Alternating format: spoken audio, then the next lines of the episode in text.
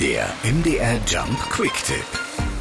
Das hätte ich auch nicht gedacht. Auf der anderen Seite in diesen Zeiten, in denen man so viel im Kopf hat, äh, auch nicht verwunderlich. Tatsächlich leidet etwa jeder vierte Deutsche an Schlafstörungen.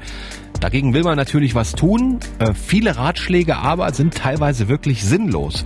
Und meine liebe Kollegin Christiane Luft aus der MDR Jump Redaktion räumt jetzt mal mit einigen Schlafmythen auf.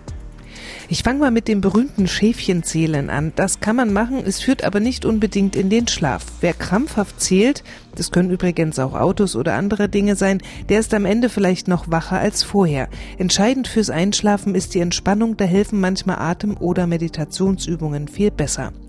Auch dass der Schlaf vor Mitternacht am gesündesten ist, ist ein Mythos. Was stimmt ist, dass man in der ersten Nachthälfte besser und erholsamer schläft.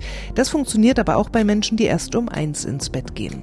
Ein weiterer Mythos ist das Glas Rotwein, das beim Einschlafen helfen soll. Zwar macht Alkohol schläfrig, kann aber für unruhigen Schlaf sorgen und zu Durchschlafschwierigkeiten führen. Auch Vorschlafen und Sportform ins Bett gehen helfen nicht bei Schlafproblemen und gehören ebenfalls in den Bereich der Mythen. Der MDR Jump Quick Tipp. Noch mehr Infos zum Thema auf jumpradio.de. MDR Jump. Einfach besser informiert.